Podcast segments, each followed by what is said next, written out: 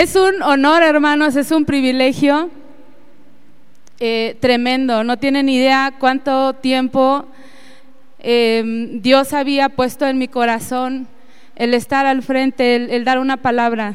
¿sí? Han sido momentos muy difíciles también. Tengo que decir que eh, en este tiempo precisamente em, mi papá tuvo una complicación en su salud y tengo que confesarte algo. Parte de este mensaje yo lo escribí en la sala de emergencias, de urgencias.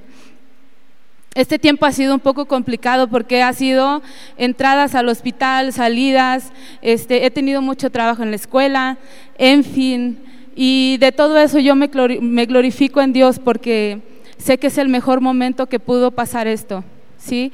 Eh, en la dificultad es cuando yo sé que Dios obra en nuestros corazones y nos forja. Amén. ¿Han tenido una semana difícil, hermanos? ¿Se han sentido esta semana como ataviados, como, ay Dios, de esta ya no salgo? O Dios, ya este, dame chance si quiero una semana descansar. Yo sé que muchos hemos tenido una semana difícil, pero yo sé también que Dios va a hacer algo el día de hoy. Amén. Vamos a ponernos de pie antes de comenzar. Y vamos a, les pido que busquen en sus Biblias, por favor. Vamos a, ir a la palabra de Dios, al tema de hoy, que he titulado Y sin embargo le adoro. Vamos al libro de Hechos, capítulo 16. No sé si han escuchado, es un, es un pasaje muy conocido, yo sé que en alguna ocasión lo has escuchado y yo sé que aún, aún el día de hoy Dios te va a hablar, Dios va a hacer algo.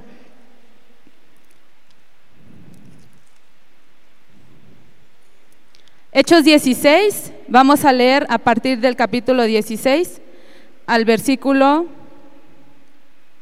31. ¿Sí?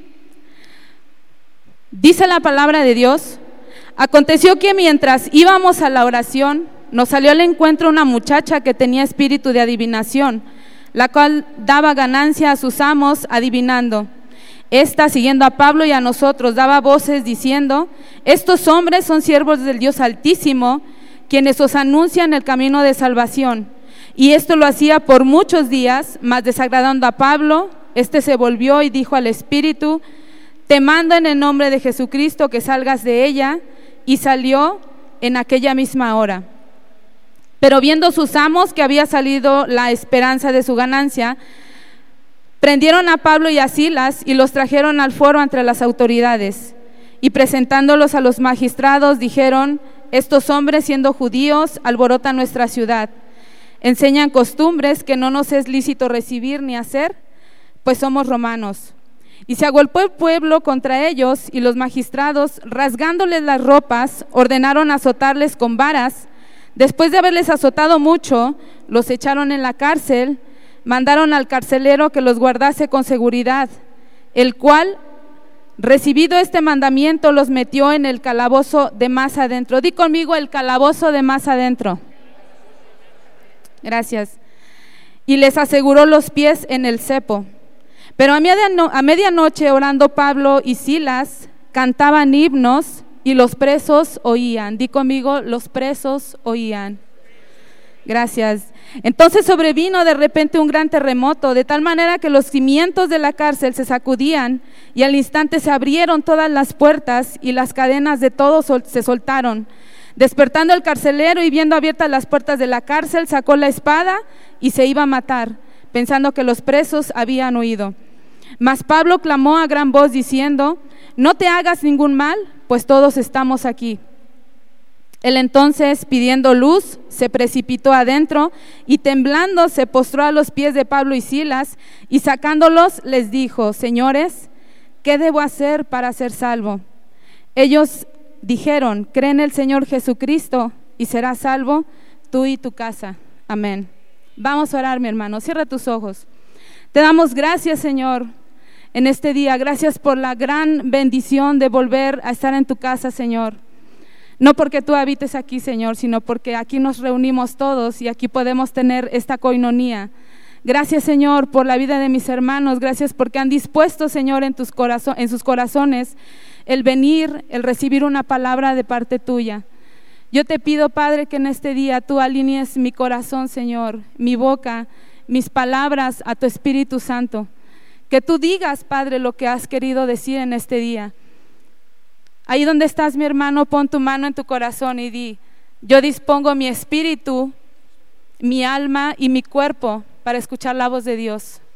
Nos ponemos delante de ti, Señor, para que tú hables, para que tú hagas un milagro en nuestras vidas el día de hoy. Te bendecimos y te damos gracias en Cristo Jesús. Amén. Amén. Pueden sentarse, hermanos.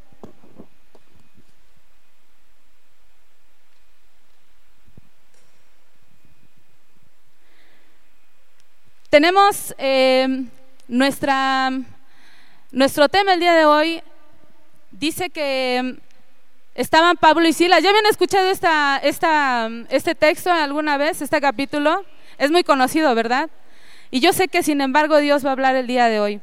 Eh, Pablo y Silas dice que iban de camino a la oración.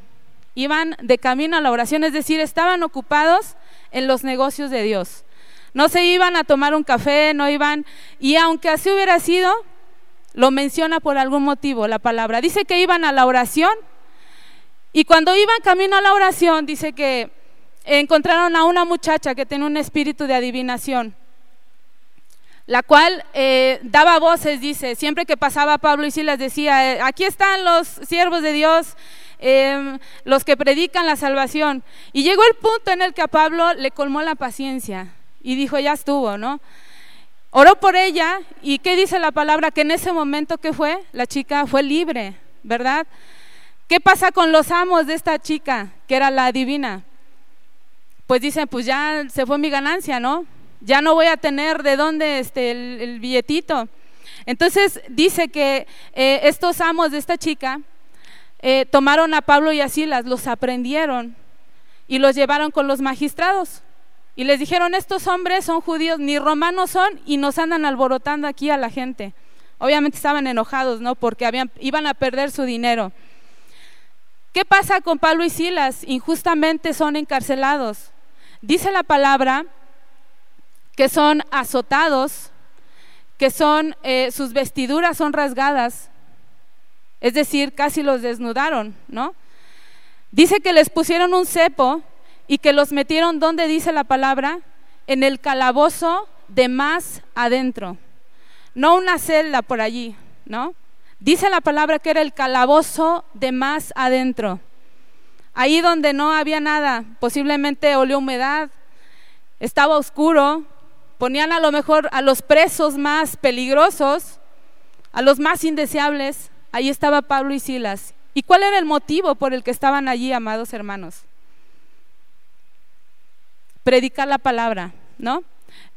Estando yendo a la oración, oran por una chica, es libre, y ese fue el motivo. Podemos creer, podemos eh, vislumbrar a lo mejor em, Qué difícil debió de ser para Pablo y para Silas tener que aceptar la voluntad de Dios en esos momentos. ¿Ustedes creen que fue difícil, mis amados? Claro que fue difícil. Y a veces nosotros vamos por la vida y no nos compramos los zapatos que queremos y no encontramos el teléfono que queremos, nos ganan el estacionamiento y vamos por la vida enojados pensando que Dios no nos ama. No quiero minimizar eh, los problemas, no. Pero ciertamente estos cuates estaban en una dificultad tremenda. Su vida siempre pendía de un hilo. ¿Por qué? Por predicar la palabra. Ciertamente en nuestra vida, eh, yo les comentaba hace rato, hay situaciones que minan nuestro entendimiento. A veces decimos, Dios, no entiendo por qué estás permitiendo esto en mi vida. No entiendo de qué manera vas a obrar. Ni siquiera sé por qué lo permites que yo lo viva. No sé, no entiendo. Pero gloria a ti, que algo bueno va a salir. No sé cuál sea tu actitud, mi hermano, en, las dificultades. No sé cuál sea em, la actitud que tomamos ante circunstancias complicadas. Pero si nosotros nos asomamos a ver a la vida de Pablo y Silas, déjame decirte que son un gran ejemplo de valentía, de perseverancia, de amor a Dios. Amén. ¿Lo puedes ver, mi hermano? ¿Te puedes imaginar que en algún momento tú le estés compartiendo a tu amigo en el trabajo y que te digan, agárrenlo, porque está predicando. Te llevan a la dirección de tu escuela, ¿no? Y ahí te, ¿no? ¿Te imaginas? Eso por dar un ejemplo, ¿no? Pero en este caso no se trataba de, un chiste, en este caso era la vida de Pablo y Silas que estaban siendo probadas. ¿Cuál fue el motivo por el cual Pablo y Silas fueron aprendidos? Si bien es cierto, parece injusto, si se dan cuenta, ¿no? Parece injusto. ¿Cómo? Estaban predicando el Evangelio, ¿no? Estaban haciendo algo, eh, una obra poderosa en Dios. ¿Cuál fue el propósito? Dice la palabra que después de que eh, Pablo y Silas estaban en la cárcel, dice que a medianoche ¿Alguien se acuerda qué estaban haciendo? Cantando y otra cosa también que estaban haciendo, orando. Estaban orando, dice la palabra, y estaban adorando. A medianoche orando y orando. Y dice la palabra, y los presos oían. Si bien es cierto, parecía injusto, pero después de que ellos empezaron a cantar y empezaron a adorar, Dice la palabra que vino un terremoto y entonces las puertas de la cárcel se abrieron. ¿Y qué pasó con el carcelero? Despertó y por temor a pensar que se le iban a ir los presos iba a empuñar su espada. Y Pablo le dijo, espérate, aquí estamos todos. En ese momento vino la conversión de ese, de ese carcelero. ¿Qué hizo en el momento? En isofacto cayó en sus rodillas y dijo, ¿qué debo hacer para ser salvo? Fue la conversión de un carcelero. Pablo y Silas fueron el medio por el cual Dios quería llamar a ese carcelero. Y a veces le decimos a Dios, úsame Dios, pero no, no tan feo, ¿no? Pero no tan duro. O sea, aquí suavecito, ¿no? Aquí tranquilo. Y déjame decirte que con Dios no es así, mi hermano. Cuando nosotros disponemos nuestra vida a Dios, le decimos, úsame. Dios te puede usar para pasar por una prueba tan tremenda que le va a servir a lo mejor a tu hermano, porque tú vas a ser testimonio, porque tú vas a ser ese instrumento que va a mostrar la gloria de Dios. Eso ya no nos gusta mucho, ¿verdad? apláudele a Dios, apláudele a Dios. Amén. Dios es bueno y en su misericordia nos permite ser instrumentos de su palabra. Nos permite ser instrumentos para, para su gloria y que a través de nosotros la gente pueda conocer cómo, cómo solucionamos esos conflictos, esos problemas, esas tribulaciones. El día de hoy yo quiero preguntarte, mi hermano, como te decía hace rato, ¿cómo, cómo nos comportamos en las circunstancias complicadas? A veces renegamos. Ahí no, la Biblia no registra que Pablo y Silas, eh, eh, dice que, y a medianoche Pablo y Silas eh, renegaban de la voluntad de Dios. Y en la noche, a medianoche, Pablo y Silas lloraban de tristeza, de desconsolación. La Biblia dice que ellos oraban y adoraban. Esa es la actitud de un siervo de Dios, mis amados hermanos. Lamentablemente, a veces creemos, no, pues es que ellos pues estaban en otro nivel, ¿no? Espiritualmente, no, pues es Pablo. O sea, ¿cómo, no? Es como predicar después de mi pastor. ¿no? Es como, wow, o sea, ¿cómo va? Y déjame decirte algo, hermano. El mismo Dios de Pablo y Silas es el nuestro. Es al que servimos, aquel que abrió el mar, aquel que puso una columna de fuego, aquel que puso una nube, aquel que trajo las plagas, aquel que multiplicó el pan, es el mismo Dios al que tú y yo servimos en este día. ¿Qué nos hace desconfiar, hermanos? ¿Qué nos hace echarnos para atrás en esas dificultades, en esas pruebas. Yo tengo aquí algunas em, circunstancias por, por las que a veces nosotros solemos no correr a los brazos de Dios y al contrario, nos alejamos de Él. ¿Qué pasa con nosotros cuando viene la prueba y viene la dificultad? ¿Qué hacemos? ¿Cómo podemos encontrar en Dios ese consuelo, esa, esa guía? ¿Cómo puedo encontrar gozo en medio de la dificultad? ¿Qué hicieron Pablo y Silas?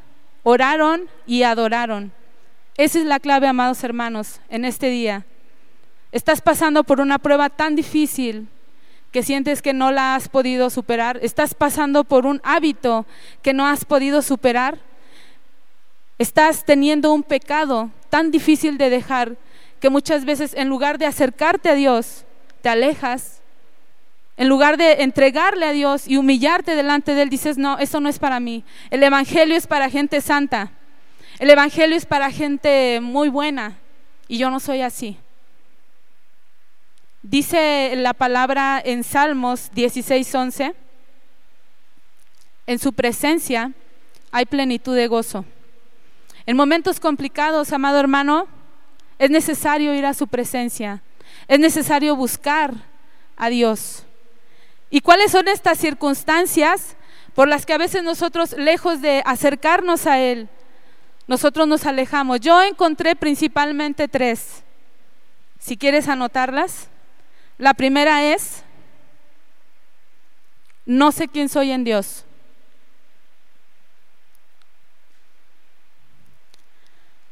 Romanos 8:16, lo tenemos allí, dice, el Espíritu mismo da testimonio a nuestro espíritu de que somos hijos de Dios. Es decir, en donde nosotros podemos creer que somos hijos de Dios en nuestro espíritu. Amén. ¿Y quién nos lo enseña? ¿Quién pone en nosotros esa, esa capacidad de creer que somos hijos? El Espíritu de Dios dice la palabra, ¿no? Ahí lo tenemos, el Espíritu de Dios es el que está en mayúscula, el que está en minúscula es el nuestro. Ciertamente, hermanos, déjame decirte algo. Cuando nosotros no tenemos eh, la capacidad de creer que somos hijos, diría mi pastor, andamos como pollo sin cabeza, si era esa, ¿no? La frase, o cucaracha sin cabeza, algo así. Andamos por la vida y no sabemos ni para dónde. ¿Por qué? porque no tenemos una identidad en Dios. No sabemos que somos acreedores a las bendiciones que Dios tiene para nosotros. ¿Sí? Dice la palabra en 2 de Corintios 6, 18. Y yo seré para vosotros padre, y vosotros seréis para mí hijos e hijas, dice el Señor Todopoderoso. Fíjate que hay una doctrina que se llama la doctrina de la, de la predestinación. ¿Qué nos dice esta doctrina? Dice que hagas lo que hagas, hagas lo que hagas o no hagas, hayas hecho lo que no hayas hecho, la salvación no depende de nosotros. La salvación no depende de que un día tú hiciste incluso esa oración de fe, esa oración donde tú le dijiste a Dios, em, entra a mi vida, te acepto como mi Señor y Salvador. A veces creemos, ¿verdad?, que nosotros tenemos por nosotros mismos la capacidad de decir, el día que yo decidí que Dios entrara a mi corazón, ese día empecé a ser hijo. Y déjame decirte algo, eso no es cierto. Incluso dice la palabra que él, pone, Dios pone en nosotros el querer como el hacer. Y Él nos predestinó para ser sus hijos antes de la fundación del mundo antes de que tú y yo naciésemos, antes de que Dios formara la tierra y el universo y todo lo que tú ves, antes eh, Él ya pensó en ti y en mí. No fue por nuestra decisión. El libre, albedrío sirve para decidir si vienes o no vienes a la iglesia. Sirve para decidir eh, qué te pones hoy. Sirve para decidir si, si das a al, Ministerio de Ayuda Social. Para eso no sirve el libre albedrío. Pero en realidad quiero decirte que la salvación y el hecho de que nosotros seamos hijos de Dios no depende de ti de mí. Gloria a Dios por eso. No, no te da confianza si no te da paz. A mí sí doy. Gracias a Dios. Gracias Dios. Porque no depende de nosotros. Dice la Biblia que no depende del que corre. Depende de la misericordia, del que Dios tiene misericordia. Entonces, ¿qué pasa en este aspecto? Nosotros somos hechos hijos de Dios por su misericordia, por su designio y porque Él nos escogió, porque nosotros nacimos en su corazón. Si yo te preguntara, eh, Pime, si yo te dijera, em, Martita, eh, ¿sabes que yo veo a Jimena y yo te digo que em, te la voy a cambiar por otra chica más ordenada, no porque no lo sé, un ejemplo, ¿eh? no sé nada. Sí. Si yo te dijera una chica más ordenada, más este, estudiosa, más responsable, ¿tú la cambiarías? ¿No? ¿Por qué? Porque es mía, dice, porque nació de aquí, ¿no? Déjame decirte algo, amado hermano, naciste en el corazón de Dios. Y a pesar de que todo lo que tú puedas o no hacer, Dios te tiene en el hueco de su mano y tú eres adoptado y tú eres amado y tú eres eh, recogido por Él. Incluso dice la palabra, aunque tu papá y tu mamá te dejaren, que dice, con todo, yo te recojo. Gloria a Dios. Si tú das gracias a Dios, dale un aplauso a Él, porque es para Él. Gracias Dios. Entonces el hecho de que, de que tú y yo seamos hijos no depende de nosotros y de eso damos gloria. Porque nuestra salvación no depende de, qué tan santo o no, o no santo seas. No depende de qué tanto eh, des, qué tanto vengas a la iglesia, qué tanto ayudes, qué tanto ores, qué tanto... Eh, no depende de nada de eso y yo doy gracias a Dios por ello. Somos adoptados y somos hechos hijos de Dios por su mera y pura voluntad. Pero ¿qué pasa, hermano? Muchas veces no vivimos como hijos, vivimos como visitas de una casa. A veces vivimos como huérfanos siendo hijos de Dios. Y eso es algo muy triste y muy lamentable. Porque un hijo que, se sabe hijo, pero va de visita a la casa de vez en cuando, un hijo que eh, sabe que tiene su casa, pero se va de ella y se emancipa y dice, yo me voy porque no me gustan tus reglas, porque no me gusta tu forma de dirigirme, y se va de la casa, pero llega a la casa a visitar a lo mejor de vez en cuando. ¿Qué ventaja tiene un hijo que vive en casa de papá y de mamá sobre uno que no está en casa de papá y mamá. Muy seguramente el hijo que vive en casa de papá y mamá con los papás va a despertar y va a amanecer con pancakes en su desayuno. No se va a preocupar por irse en ruta, va a decir, ah, es que mi papá me lleva. No se va a preocupar por estar pensando, híjole, ¿qué vamos a comer? Él sabe que, que tiene esa provisión. ¿Por qué? Porque está cerca de papá.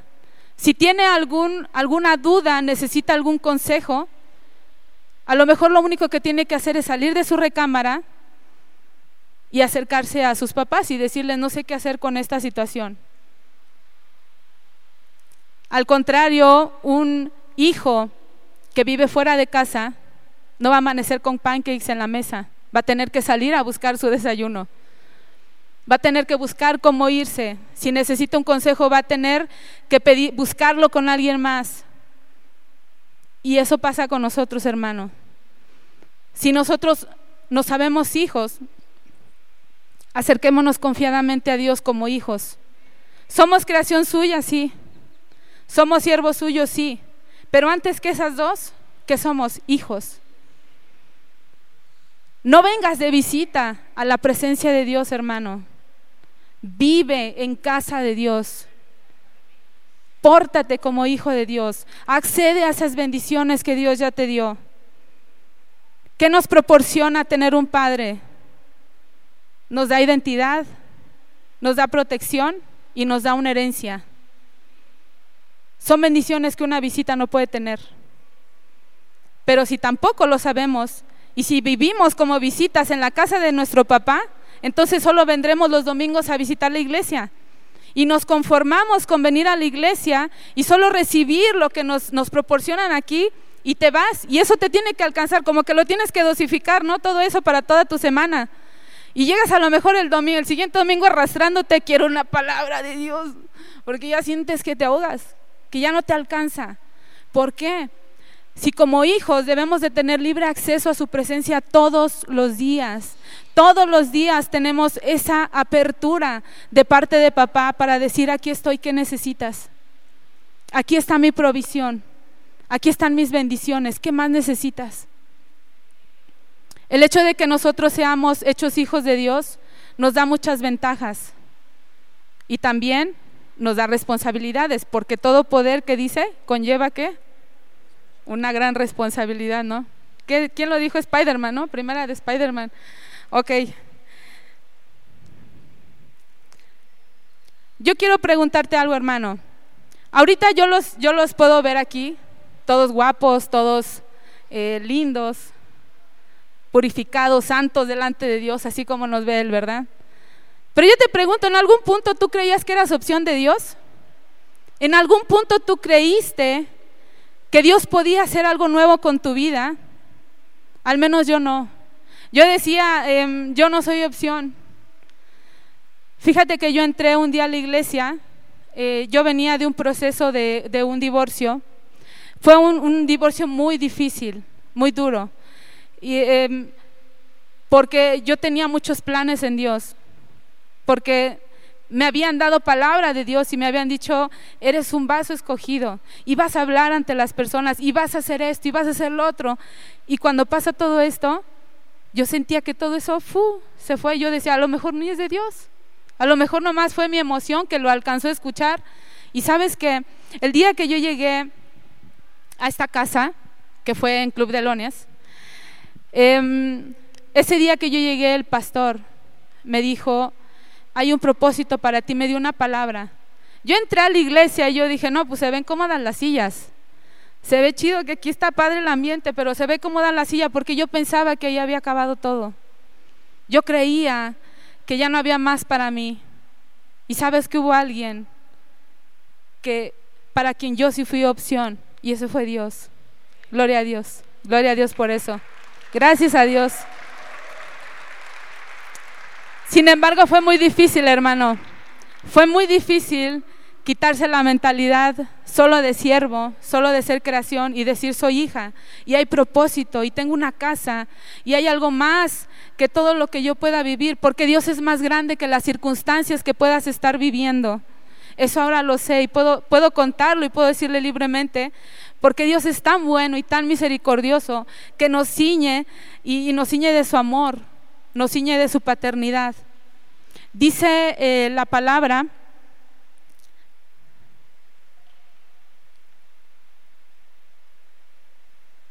en Primera de Corintios 15, 46 dice, primero lo animal, después lo espiritual. Déjame decirte algo, hermano. En, este tiempo que llevo trabajando en el área de psicología, no solo en la escuela, en, el transcurso de toda la vida, he podido ver y he podido notar que muchos de los, de los mayores problemas de una persona son porque recibió una paternidad deficiente. Y aquí la Biblia nos dice algo muy importante. Dice que primero es lo natural y después es lo espiritual. Yo quiero decirte algo, hermano. Si tú tuviste una paternidad dura, si tú tuviste padres difíciles, si tú recibiste un estilo de crianza violento, muy seguramente vas a tener que despojarte de eso, de lo natural, de tu, de tu paternidad terrenal, natural, para que tú puedas aceptar la paternidad que Dios quiere darte. ¿Por qué? Porque venimos a Dios y venimos delante de Él con cargas y entregamos todo delante de Él y le decimos, hazme nueva criatura, renuévame, restaurame, ok. Pero tienes que perdonar a tus papás. Y Dios te dice, yo voy a ser tu papá. Y entonces llega el momento en el que estás en, un, en una contradicción porque tú piensas en tu papá terrenal y ves y, y dices, no, yo no quiero otro papá que me golpee, que me menosprecie que me trate mal. Y entonces no aceptamos la paternidad de Dios con esa apertura que deberíamos, porque simplemente a veces nos cuesta ver a nuestros papás terrenales cómo fallaron tanto con nosotros y no queremos aceptar la de Dios. Y Dios dice, primero, acepta tu paternidad terrenal, perdona para que lo espiritual venga y cubra esas áreas de tu vida. En este tiempo yo he visto que muchas de las personas, si, si, no, si bien yo podría decir, si no me equivoco, un 80% de las personas que se puede acercar a mí a pedir un consejo, que puede acercarse a mí a decirme circunstancias difíciles de su vida, se refieren a la paternidad. Paternidad que o no hubo, o que fue muy estricta, o que fue eh, violenta, ponle el adjetivo que quieras. Muchas de las personas, muchos de nosotros venimos heridos y muchos de nosotros aún ni siquiera podemos avanzar delante de Dios porque todavía nuestros papás a lo mejor te siguen oprimiendo. A lo mejor siguen minando tu mente. Y Dios te dice en este día, tienes que aceptar, tienes que perdonar la paternidad terrenal que yo te di, que yo permití en tu vida, para que puedas sanar la que yo te quiero dar. Yo no sé si en algún punto tú has sentido, eh, te has sentido lejos de Dios, te has sentido no apto para servir a Dios. Yo en un, punto, no hace mucho, hace como tres años, yo lo sentí y yo decía, no hay nada para mí. Esto se acabó para mí. Bendito Dios que sus planes son diferentes y son mejores que los nuestros. Y sabes que en la Biblia hay algunos ejemplos de algunos personajes que no eran opción de nadie. Uno de ellos es el Gadareno. ¿Han escuchado esa, esa historia? De eh, cuando Jesús llega a Gadara, a esta isla, y, le sale al encuentro un endemoniado, lo que ahora podríamos decir un esquizofrénico, es lo más acercado, ¿no? Y, llega el Gadareno y, y, se le quiere aventar a Jesús y Jesús lo reprende, le pregunta, ¿quién eres? Y le responde el demonio, soy legión porque somos muchos. Jesús en ese momento ora por él, es libre. Y tan agradecido queda eh, eh, aquel hombre, aquel hombre de Gadara, que dice, eh, déjame ser uno de, de tus discípulos. ¿Y qué le dice Jesús? No, ve y testifica, arregla tu vida, vive diferente. ¿Ok? ¿Ustedes imaginan esa escena cuando Jesús llega? El gadareno no era opción de nadie. Muy seguramente andaba semidesnudo, sucio, oliendo mal. Y Jesús tiene misericordia de él ora por él, es libre y se va. ¿Alguien sabe qué pasó después con este hombre? ¿Han escuchado la, palabra? ¿Qué sigue para el hombre? ¿Qué, ¿Qué dice la Biblia después que pasó? Dice que se fue y predicó en diez ciudades. Imagínense lo que Dios puede hacer. Y no era opción de nadie, pero sí para Jesús. Para Él sí fue opción. Para Él sí veía algo en Él. Así como tú y yo. Dios ve algo en ti. Por eso estamos aquí, mis amados hermanos. Otro ejemplo puede ser la mujer adúltera. Llega con Jesús y vienen eh, los escribas, los fariseos, y quieren apedrearla y quieren, eh, la acusan, la vituperan y están encima de ella. Y esperan a que Jesús diga algo, ¿no? O sea, ¿qué tú harías? Y, Dios les y Jesús les dice que el que esté libre de pecado tire la primera piedra. Y se van todos y la mujer eh, entiende, entiende la misericordia de Jesús y le dice, vete y no peques más. Ella no era opción de nadie, hermanos. Ella era una mujer adúltera que en el mismo acto fue encontrada. Y sin embargo, para Jesús fue opción. Otro ejemplo puede ser el tuyo. ¿Qué ejemplo pondrías en esta mañana? ¿Qué podrían decir de tu vida? ¿Yo era opción de Dios? Si no fuera por Dios, ¿dónde estaría? A lo mejor borracho, tirado por ahí en una calle. Yo estaría, a lo mejor ni estaría. Estaría muerta a lo mejor, o deprimida, o amargada, o, o ponle lo que quieras. Pon tu ejemplo, hermano, en esta mañana. ¿Qué podríamos decir de tu vida? Y podrías decir, no era opción de nadie, al menos yo no. Yo no era opción de nadie y sin embargo Dios me vio con ojos de misericordia y dijo, sí, tú eres mi opción y yo quiero hacer algo contigo. Gloria a Dios porque no es por algo que yo haya hecho, es por su pura misericordia y su pura gracia. Pon tu ejemplo, hermano, en esta mañana.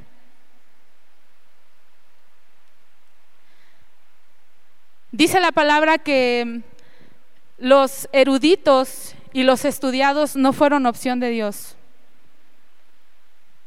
¿Por quién dice que vino Dios? ¿Por lo vil y lo qué? Lo menospreciado. ¿Te has sentido, hermano, en algún punto que no tienes nada que dar? ¿Te has sentido vil al grado de decir, qué vergüenza Dios, la volví a regar? Qué vergüenza, no puedo, no tengo ni la cara para, para orar, para pedirte perdón. ¿Te has sentido vil, te has sentido menospreciado? Da gloria a Dios porque vino por ti. El que vino es Dios. Y somos opción de Él. Gracias a Dios. Y no es que Dios eh, desapruebe el hecho de que estudiemos o no la palabra, ¿verdad? Ese no es el principal motivo. El principal motivo es su misericordia y su gracia. Cuando tú dices, Dios, yo no tengo nada, yo no sé nada, no te puedo dar nada. Bendito Dios, el valor que podemos tener lo puso Él en nosotros. No lo que le podamos dar, lo que podamos hacer. El valor te lo da Dios, Dios mismo.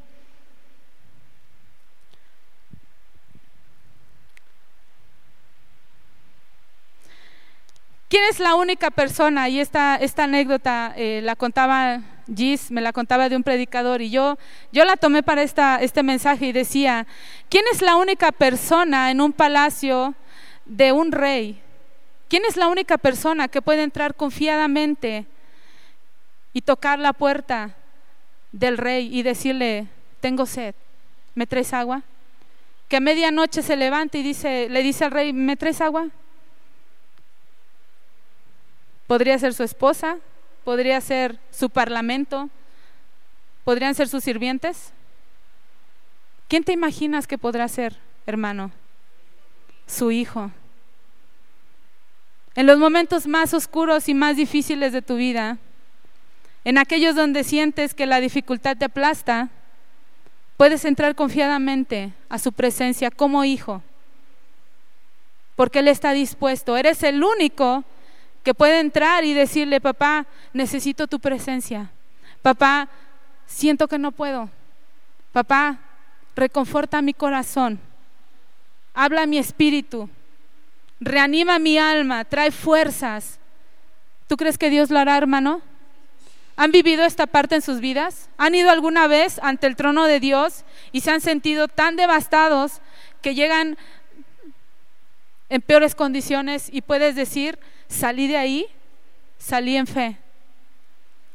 El día que nos dieron a mis hermanos y a mí la, la, resolución del diagnóstico que le iban a, hacer a mi papá, ese día yo estaba esperando a mi hermana en el auto y ella se metió con mi papá. Y yo estaba en el auto y nos manda a mi hermana la resolución que dieron. No era lo que esperábamos. No era lo que queríamos, no era lo que, lo que hubiéramos esperado de Dios, ¿no? Y sabes que en ese momento lloré como una niña en el carro y yo le decía a Dios, papá, no entiendo, no entiendo nada de lo que está pasando, solo te pido una cosa, sostén mi corazón. Y en esos momentos yo le decía, yo quiero saber que tú estás aquí conmigo. Han sido semanas muy difíciles donde yo le decía, no he sentido tu abrazo, no he sentido y, yo hasta con, con esa necesidad de quejarme delante de Dios. Y yo le decía, manifiéstate, solo abraza mi corazón, yo quiero aceptar lo que tú has decidido en la vida de mi papá, solo abrázame, que seas tú. Y ese día lloré en el carro, estuve ahí como una hora que, no, que, que, yo dije, hasta que no me sienta mejor, yo me voy a agarrar el carro y me voy a ir a la casa, porque él se tuvo que quedar internado. Y lo primero que pensé fue decir, le voy a hablar a mi pastor, Voy a decirle que, ore por mí, que está pasando esto, y con toda confianza yo sé que puedo ir con él. Y él es un papá terrenal para mí. Imagínense Dios, en ese momento, Dios me dijo, ¿por qué vas con tu pastor? Aquí estoy yo primero. ¿No? Entonces, en ese momento yo lloré amargamente con Dios y, y me desahogué con él. Cuando yo terminé de orar, yo sentía paz, yo sentía gozo y yo, yo me sentía empoderada en Dios y yo decía, Dios permite esto por algo. Algo Dios nos va a enseñar. Y, solo te pido, Dios, que tú me ayudes a saber qué es lo que nos quieres enseñar. Ya ni le dije al pastor, ya, ya hasta después se enteró, ¿no? Pero yo doy muchas gracias a Dios porque en medio de la dificultad, cuando nosotros vamos a Él como hijos, vamos confiados. Muchas veces tenemos más miedo a Dios que temor a Dios. ¿Has sentido miedo en algún punto? Porque a veces no hacemos las cosas como debemos, ¿verdad? Decimos, no, ahora sí, ya. Aquí quedé, Dios está así, híjole. Pero ¿sabes qué? El temor de Dios es el que te hace ir a Él, sentir ese respeto, pero también te humillas delante de Él. Y sabes, sabes que Él te va a perdonar y sabes que Él te va a levantar nuevamente, porque Él es un Dios de amor. Amén. Amén. Gloria a Dios.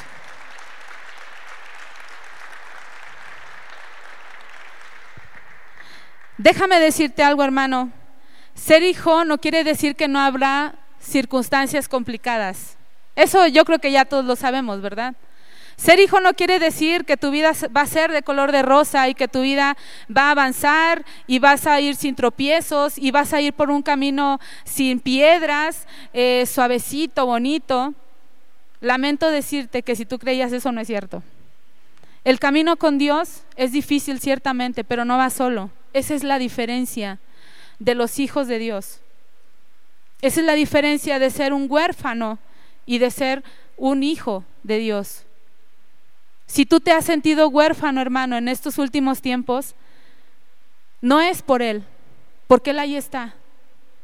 Posiblemente nos hemos alejado, hemos reducido nuestros tiempos de buscarlo, no hemos orado, no hemos adorado en los tiempos difíciles.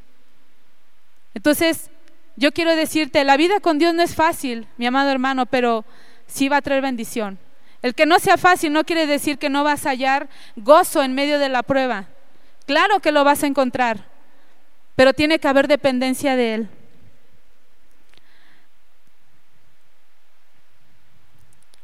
El enemigo em, tiene esta tarea grande en nuestra vida, que es decirte, va solo. ¿Ya ves? Te equivocaste. Ahora va solo. Ahora ya Dios no te va a perdonar. Ahora ya Dios te desechó. Ahora ya no hay propósito. Ahora lo que Dios había dicho de ti ya se acabó. Yo no sé si has escuchado esa voz en tu vida. Yo sí lo he escuchado. Cuando la he regado, la voz de Satanás me dice, ahí quedaste, ya estuvo. Bendito Dios que Él, eh, sus misericordias son nuevas cada día. Y todos los días me recuerda que soy hija. Y todos los días me recuerda que tengo ese libre acceso para equivocarme y para volver a Él.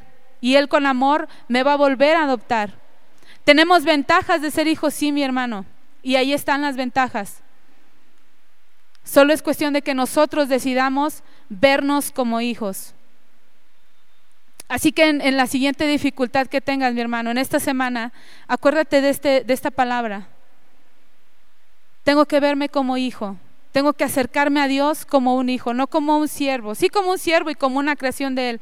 Pero primero soy hijo. Acerquémonos a Él. El segundo punto por el que muchas veces nosotros podemos alejarnos o no acercarnos y en lugar de adorar y orar a Dios, nos alejamos son los problemas de la vida. Dice Zacarías 4:6. Bueno, eh, en la versión eh, Reina Valera dice, no con espada ni con ejército, mas con su Santo Espíritu. Yo lo encontré en la versión, eh, en, la nueva versión internacional y dice, no será por la fuerza ni por ningún poder, sino por mi espíritu, dice el Señor Todopoderoso, te lo firma, yo lo digo. No es por ningún poder, y si dice que no es por ningún poder es porque quiere decir que hay otros poderes. Ponle el nombre que quieras, si tienes eh, problemas en tu vida, si vienen circunstancias difíciles en tu vida, puede que tú estés tratando de solucionar esos problemas por otro poder que no es el Espíritu de Dios. ¿Cuáles son esos poderes? Tus fuerzas, tus influencias, tu poder, tu dinero, incluso brujería.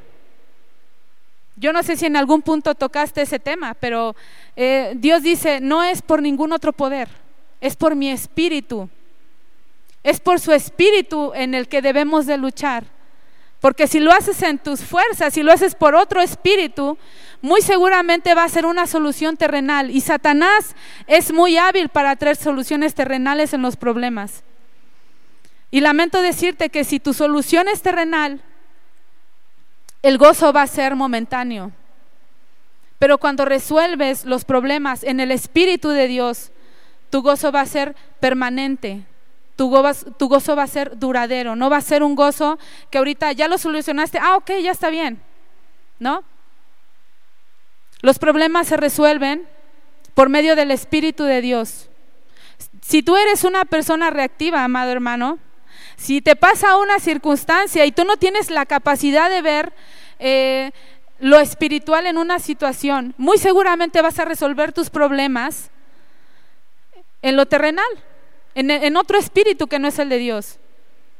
Viene un problema a tu vida y en lugar de decir, ok, voy a meditarlo con Dios, voy a meterme con Dios y voy a orar, no voy a tomar una decisión, no voy a aceptar esta tranza, no voy a aceptar este soborno, no voy a hacer las cosas mal, no voy a hacer un chanchullo por allí. Si tú no tienes la capacidad de ver lo espiritual, muy seguramente estás peleando en otro espíritu que no es el de Dios. Y eso no nos va a llevar a nada bueno como hijos de Dios. Lamentablemente, esa decisión, esa parte en la que tú decides, pues yo puedo, ¿no? Yo voy a conseguir que me ayude y no hay problema. Muy seguramente ahí vas a quedar, porque no va a haber más allá. Será entonces, amados hermanos, que las pruebas y las dificultades serán la materia prima que Dios usa precisamente para forjar nuestro carácter.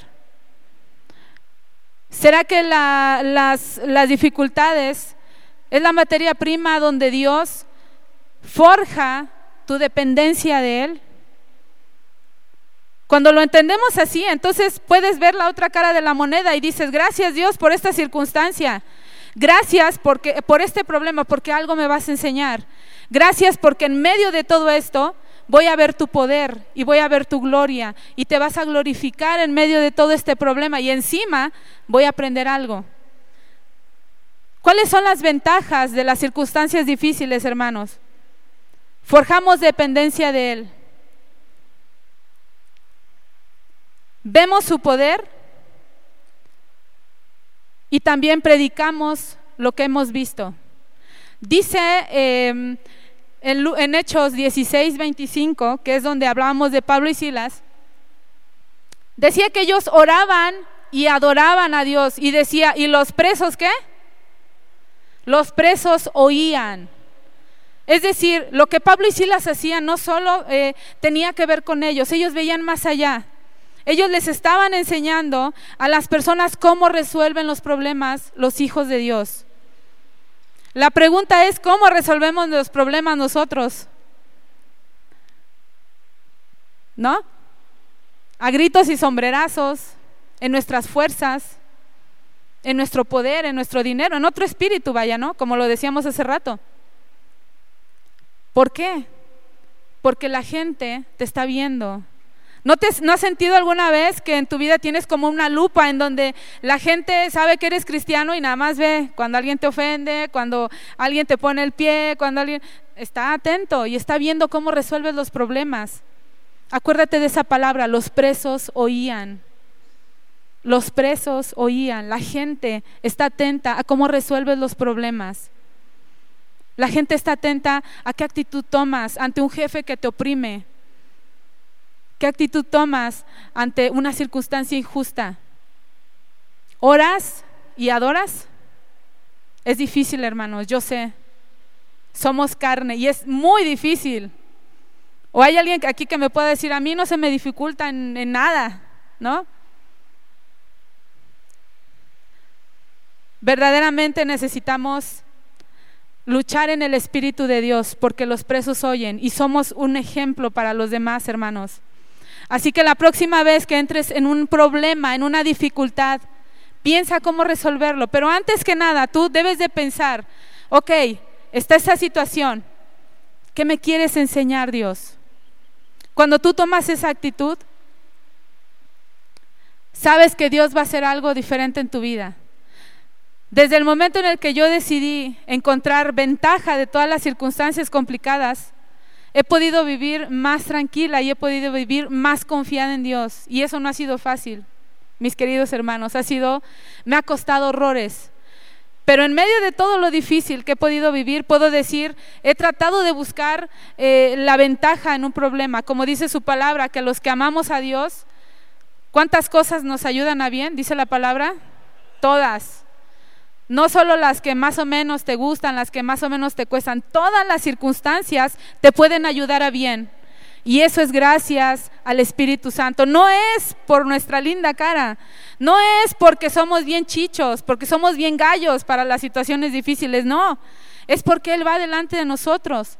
Es porque Él nos ciñe de su poder, nos ciñe de su amor, de su paternidad. Y entonces entendemos que no es por nosotros, y nos despojamos de todo poder que podemos tener y nos ceñimos del poder de su espíritu, que es en donde debemos de solucionar los problemas. Es ahí, en ese momento en el que entendemos que no es por ninguna otra fuerza, es por su santo espíritu. Amén, hermanos. Amén. Gloria a Dios. Amén. Dice Mateo 5:16. Así alumbre vuestra luz delante de los hombres para que vean vuestras buenas obras y glorifiquen a vuestro Padre que está en los cielos. Wow. Cuando tú solucionas los problemas de una manera correcta, en el poder del Espíritu Santo y no en el poder de tus emociones y de la reactividad que podemos tener como seres humanos, dice la palabra que los hombres ven nuestras buenas obras. ¿Y qué dice que hacen los hombres que ven nuestras buenas obras? Glorifican a Dios. Incluso, imagínate, ellos van a, van a dar, van a glorificar a Dios por tu vida, porque ven cómo tú te sometes a la voluntad de Dios, cómo solucionas esas circunstancias que aunque te cuestan, sabes que lo estás haciendo con toda la mentalidad y con todo el espíritu y toda la actitud de glorificar a Dios. Esa es la número dos, que son los problemas. La número tres, circunstancia número tres, que muchas veces nos aleja. He pecado. ¿Alguien ha pecado aquí alguna vez? Sí, ¿verdad? Ok. Si tú crees, mi amado hermano, que has pecado gravemente en tu vida, si en algún momento tú sientes que verdaderamente esta sí no me la perdona, échale una miradita a la vida de Pedro. ¿Lo has pensado? Fíjate que Pedro, Pedro el que, el que negó a Jesús. Pedro caminó y anduvo con Jesús hombro a hombro. Fue enseñado directamente y de primera mano de parte de Jesús. Él vio cómo sanó a aquel hombre, él vio cómo sanó al leproso, cómo él vio todo, todos los milagros, de primera mano lo vivió. ¿Qué pasó cuando vinieron a apresar a Jesús y se lo quería llevar el centurión? ¿Qué hizo Pedro? Rajas, ¿no? Le, le cortó la oreja al centurión. ¿Eso no te habla de que estaba comprometido con Dios, con Jesús? Claro, ¿verdad? Eso nos habla directamente que él estaba al 100% con Jesús. Le perjuró a Jesús, pero sí te amo. Y Jesús le preguntaba, ¿me amas? Y Pedro que le dijo, por esta, Señor, y por esta también, de verdad, yo contigo hasta el fin. ¿No? Y al final de cuentas, ¿qué hizo? Lo negó. Qué difícil situación para Pedro. ¿Te imaginas qué frustración sintió? ¿Cómo se sintió de sucio después de haber negado a Jesús y verlo, verlo crucificado y saber que Él fue parte de eso? Aparentemente, porque el plan de, Dios ya estaba, ¿verdad? Si tú sientes que le has regado, echa una, una miradita a la vida de Pedro. Y yo sé que también le hemos regado. Pero ¿sabes qué? Pedro tomó la actitud correcta delante de Dios. Sin embargo, antes de tomar la actitud correcta delante de Dios, ¿qué hizo Pedro después de negar a Jesús?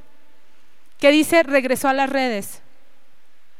Muchas veces, amados hermanos, cuando nosotros la regamos, cuando nosotros pecamos delante de Dios, en lugar de venir ante Él, a su presencia y orar y adorar a Dios, regresamos al mundo y lo primero que hacemos y nuestra primera opción es decir, ya no voy a la iglesia, me retiro, me tomo un año sabático, ya fui mucho, ¿no? Eso fue lo que hizo Pedro. Regresó a las redes cuando, cuando Jesús se les manifestó nuevamente. ¿A dónde fue por ellos? Estaban pescando nuevamente, estaban haciendo lo que siempre estaban haciendo. La próxima vez, amado hermano, que tú tengas una circunstancia difícil, por favor no te alejes. Es la peor decisión que puedes hacer en tu vida, alejarte de tu casa. Tienes hermanos que están hombro a hombro contigo y que muy seguramente te van a atender una mano, van a orar por ti, van a ver por ti. Lo digo porque yo lo he sentido. ¿Lo has sentido alguna vez en esta casa? ¿Te has sentido acompañado? ¿Te has sentido ministrado? ¿Te has sentido apapachado, cobijado? ¿Te has sentido así en esta casa? Si no lo has sentido, acércate, regresa a casa. Aquí está papá y vuelve a él como su hijo. No regreses a las redes, no, te, no huyas, no, no te vayas, porque es el peor lugar que podemos hacer, que podemos regresar a donde de donde Dios nos sacó. Por favor, vuelve a casa y si la riegas, ven ante Él con oración y adoración, que Él te está esperando. Gracias a Dios por eso. Gracias porque Él nos ve con ojos de amor y a pesar de las circunstancias, Él nos ama. Amén. Gracias Señor.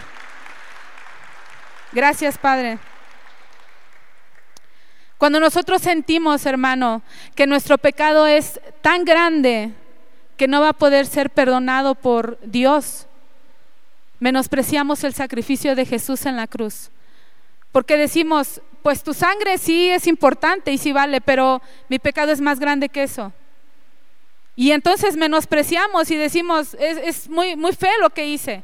No creo que me perdones. Entonces haces menos la sangre de Cristo. Que Dios nos libre de tal circunstancia, hermanos. Acércate confiado.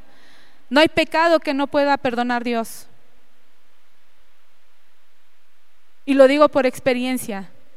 De todos los pecadores, muchas veces yo he dicho, Dios, Gracias por la eh, redención que, que, has traído a mi vida, por la restauración, por todo lo bueno que me has dado, por todo lo que tú has hecho en mí y por lo que has de hacer. En eso confío.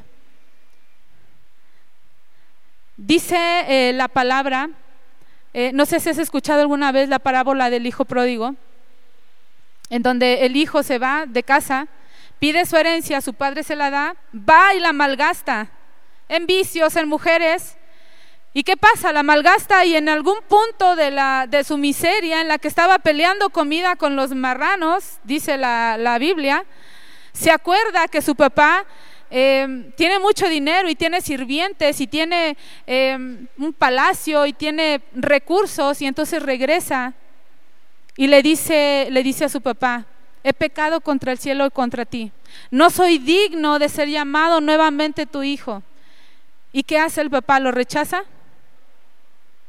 Esa es una parábola, es un, es un ejemplo nada más de lo que Dios hace en nuestra vida.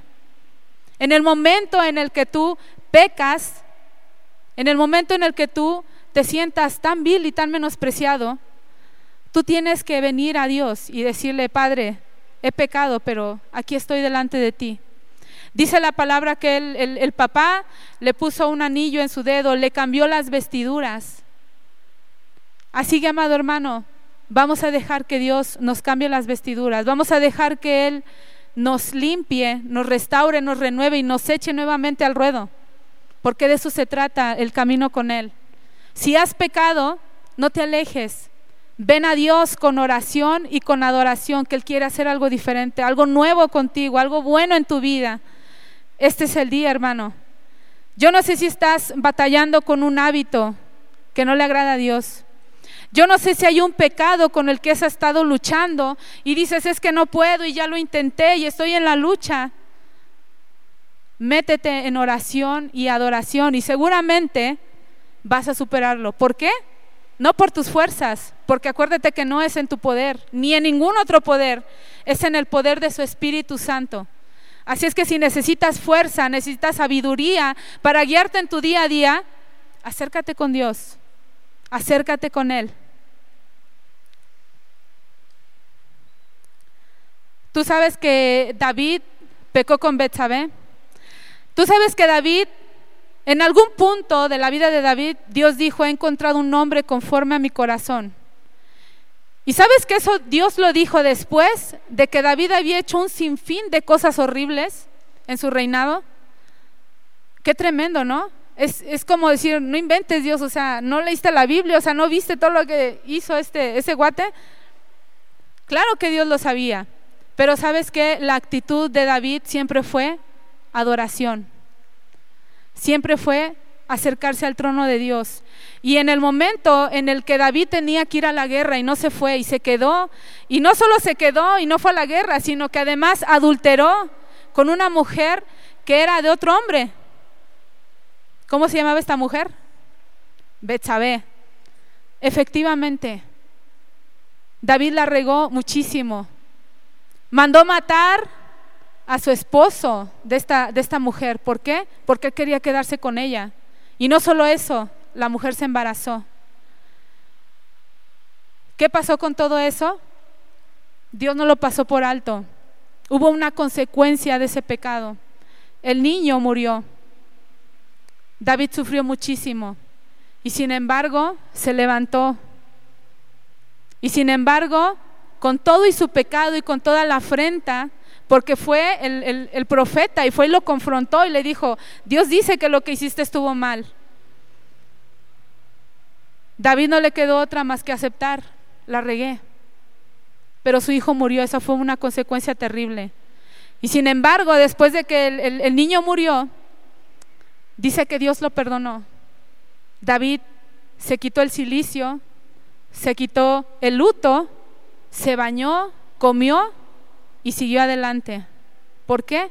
Porque él conocía quién era Dios. Él sabía a quién servía. Él sabe que aunque tú la riegues, Él te va a volver a llamar y con lazos de amor te va a regresar a su casa. Así que hermano, yo te digo en este día, déjate querer por Dios. Déjate amar por Dios aún cuando pecaste, aún cuando haya problemas, aún cuando no te haya sentido su hijo. Déjate amar nuevamente por Él. Acércate a su trono. Acércate como hijo. Vuelve a casa el día de hoy. Dile a papá, he estado lejos, no, conozco los beneficios de ser tu hijo, pero enséñamelos.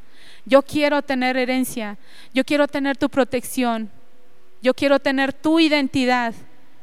Ya no quiero ser esa persona vacía, hueca, que va por la vida reaccionando ante las circunstancias y estoy entre que sí eh, regreso con Dios y, y luego no, y luego me vuelvo a alejar. Ayúdame a ser una persona diligente en tu nombre, a seguirte bajo cualquier circunstancia. Hoy es el día, mi amado hermano. Si tú estás luchando con, con este, esta mentalidad, con este pensamiento en tu vida, yo te pido que el día de hoy tú lo entregues a Él. Pídele confiadamente, no me he sentido tu hijo, habla con tu papá. A veces creemos que, que con Dios a lo mejor tenemos que hablar de una manera muy este, exquisita, ¿no? Muy propia. Y solo piensa en tu papá. Yo con mi papá no voy y le digo, Señor Padre, ¿cómo está usted? Yo voy y le digo, ¿qué onda, pa? ¿Cómo estás? ¿No? ¿Por qué? Porque lo conozco, porque tengo comunión con Él. Yo te pido que el día de hoy tú rompas esa barrera, tú quites de tu vida toda, toda filosofía que te han puesto a lo mejor, de que Dios es un Dios, claro que es soberano, omnipotente, pero Él es tu papá. Acércate confiadamente, abre tu corazón en este día y dile a Dios, he tenido problemas tan difíciles que no, siento que no he podido. Y a lo mejor he intentado solucionarlos en mis fuerzas, pero este día enséñame, porque quiero solucionar mis problemas de ahora en más en tu Espíritu Santo. No quiero hacerlo más solo. No quiero hacerlo más en mi mentalidad, en mi filosofía, en mis conocimientos. No quiero que sea eso, quiero que seas tú, que tú derrames tu sabiduría en mi vida, que seas tú guiándome. ¿No anhelas eso en tu vida, hermano? Yo se lo pido constantemente, guíame, porque hay tantos problemas y no, a veces no solo son los míos, a veces tengo que aconsejar a otras personas. En la escuela llega un sinfín de gente que me pide un consejo, que me dice, ¿cómo hago en esta situación con mi hijo? Y sabes que yo tengo tanto temor de Dios y yo le digo todos los días, ayúdame para que lo que yo pueda decir también te refleje a ti. Que no solo sea la psicología, no, que sea tu Espíritu Santo que hable, que sea tu Espíritu Santo que muestre tu presencia en mi trabajo, en donde quiera que yo me pare, que, que la gente pueda ver eso en mi vida, porque tú eres mi papá. No tengo más donde ir. Y si en algún punto he pensado que tengo a lo mejor recurso, a lo mejor capacidades, es ahí donde me, topo y digo, no, no, no era eso, es su Espíritu Santo, es su gracia, es su misericordia, es su paternidad que me cobija, que me levanta, que me restaura, que me dice, hay un nuevo propósito. Y a pesar de que aún tú creías que no había nada más para ti, mis planes son mejores. Escucha lo que dice 2 de Corintios 4, 8, 9 y 13. Dice que estamos atribulados en todo, mas no angustiados, en apuros, mas no desesperados, perseguidos, mas no desamparados, derribados, pero no destruidos, llevando en el cuerpo siempre por todas partes la muerte de Jesús, para que también la vida de Jesús se manifieste en nuestros cuerpos, pero teniendo el mismo espíritu de fe, conforme a lo que está escrito. Creí, por lo cual hablé. Nosotros también creemos, por lo cual hablamos. Adoramos a Dios. Y hay que testificar, hermanos. Testifiquemos de su presencia, testifiquemos de su gloria en nuestras vidas.